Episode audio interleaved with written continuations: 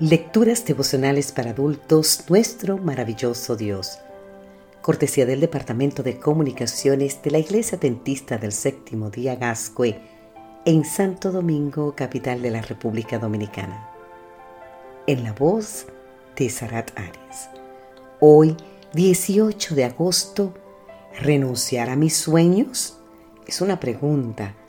Malaquías capítulo 1, versículo 8 nos dice, Ustedes traen animales ciegos para el sacrificio y piensan que no tienen nada de malo. Sacrifican animales cojos o enfermos y piensan que no tiene nada de malo. ¿Por qué no tratan de ofrecerlos a sus gobernantes? Sí, al igual que yo has escuchado un discurso de graduación. Ya sabes cuáles son las expresiones que por lo general el orador usa para motivar a los estudiantes. Sueña en grande. No desista de tus sueños. Sacrifica todo para lograr tus sueños. Tuvo que haber sido muy extraño, por lo tanto, escuchar a, Andy Nash, pastor y profesora dentista, exhortar a un grupo de graduandos de secundaria a renunciar a sus sueños.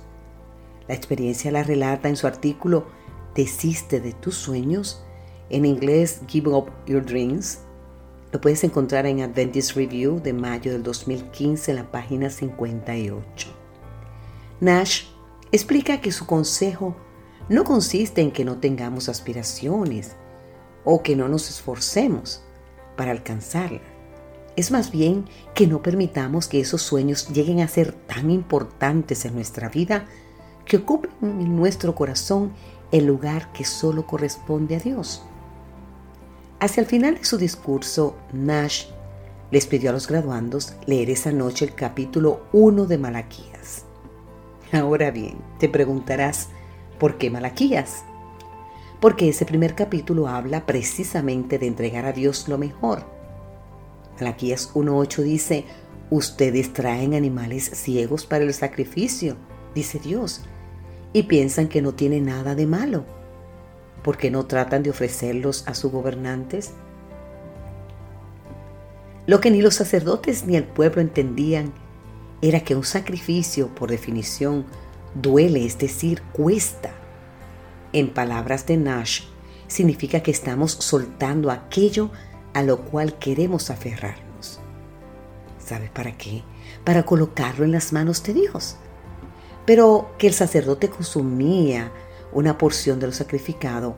¿Qué clase de carne comía el sacerdote cuando el animal que había ofrecido estaba enfermo?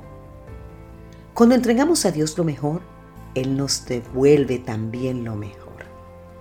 Cuando le damos al Señor lo mejor de nuestros talentos, recursos o sueños, además de honrar su nombre, estamos permitiendo que Él queme nuestra ofrenda con el fuego de su Santo Espíritu y nos devuelva una porción refinada con su bendición. Querido amigo, querida amiga, no permitamos que lo mejor que tenemos nos aleje de Dios en lugar de acercarnos más a Él. Una pregunta. ¿Cuál es tu sueño más preciado? Este es el consejo de Nash. Confía a Dios lo mejor que tienes y luego prepárate para observar lo que Él es capaz de hacer.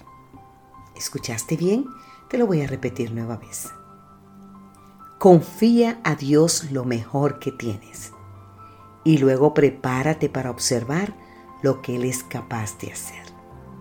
Amado Padre Celestial, en este momento te entrego mis sueños más queridos. Quiero que seas tú y solo tú quien ocupe el primer lugar en mi corazón. Amén.